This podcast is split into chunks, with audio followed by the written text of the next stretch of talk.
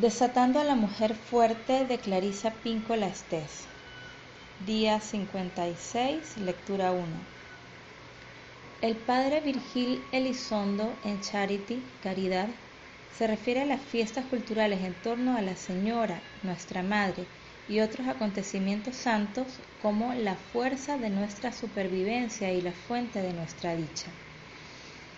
Piensen en las enseñanzas de la Madre, sobrevivir en la dicha, dicha en la supervivencia, un tipo particular de insustancialidad, un vacío que está lleno, una totalidad que está vacía.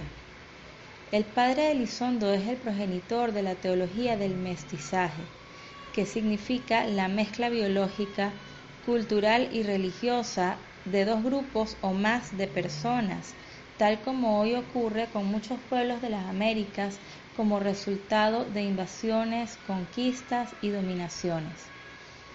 Cuando conocí al padre Elizondo en San Antonio hace mucho, mientras yo estudiaba en el Centro Cultural México Americano, hablamos de los mestizos, gente de sangre mixta de la que provenimos muchos de nosotros, que son indígenas y europeos a la vez.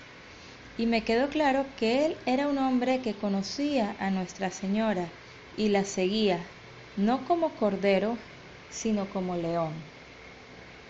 Les digo esto ahora porque quiero que sepan desde el principio que soy una mujer normal, racional, educada y equilibrada sin propensión al delirio, las alucinaciones o histéricas fantasías. No bebo ni consumo drogas. La única voz que escucho en mi cabeza es la mía. Quiero que sepan desde el principio que no soy psicóloga, excéntrica, fanática ni mística. Quiero que sepan que no soy una lunática. Todo depende, supongo, de qué tan cómodo te sientas con la incertidumbre, cuánto te guste el misterio y qué tan dispuesto estés a hacer ese salto cuántico que requiere la fe. Esta definitivamente es una novela y María nunca me ha visitado, pero si alguna vez decide hacerlo, estoy más que preparada y sé exactamente qué cocinaré para el almuerzo de la novela de Diane Chopperlin, Our Lady of the Lost and Found, Nuestra Señora de los Perdidos y Encontrados.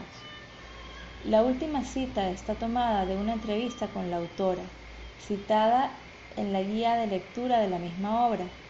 Su protagonista propone, con humor, casi el mismo tipo de letanía de autoexaminación por la que pasan muchos jóvenes y ancianos la primera vez que descubren que lo santo se filtra entre los mundos.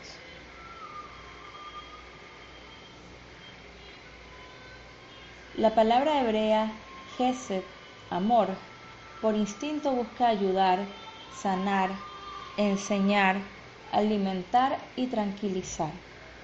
Gesed es comparable con el impulso que siente una madre lactante cuando le baja la leche. Y como cualquier madre lactante sabe, la leche baja cuando al bebé le da hambre. No importa cuántas botellas tenga la abuela a la mano, qué tan lejos esté mamá o lo hermoso del vestido de gasa que lleva puesto cuando viene el llamado. En The Receiving, Reclaiming of Women's Wisdom, la recepción, la rabina Tirsa Firestone describe la calidad protectora del Gesed incorporada en nuestras moléculas mismas. Este elemento maternal es lo que yo llamaría el hondo imperativo bioespiritual de una madre hacia su hijo.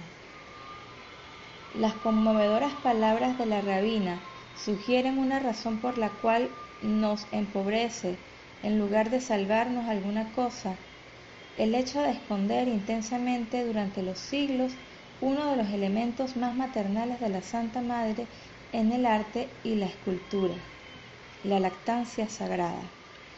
La rabina habla del amor sin barreras de lo sagrado y que nosotras como mujeres y nuestros compañeros amantes también somos testigos de esta chispa de la manera divina de amar a los inocentes y hambrientos.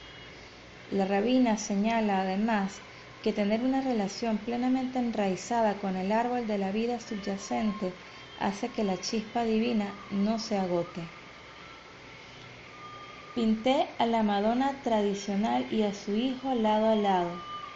Es la imagen de una madre latina que sostiene a su hijo, un pandillero caído contra su pecho.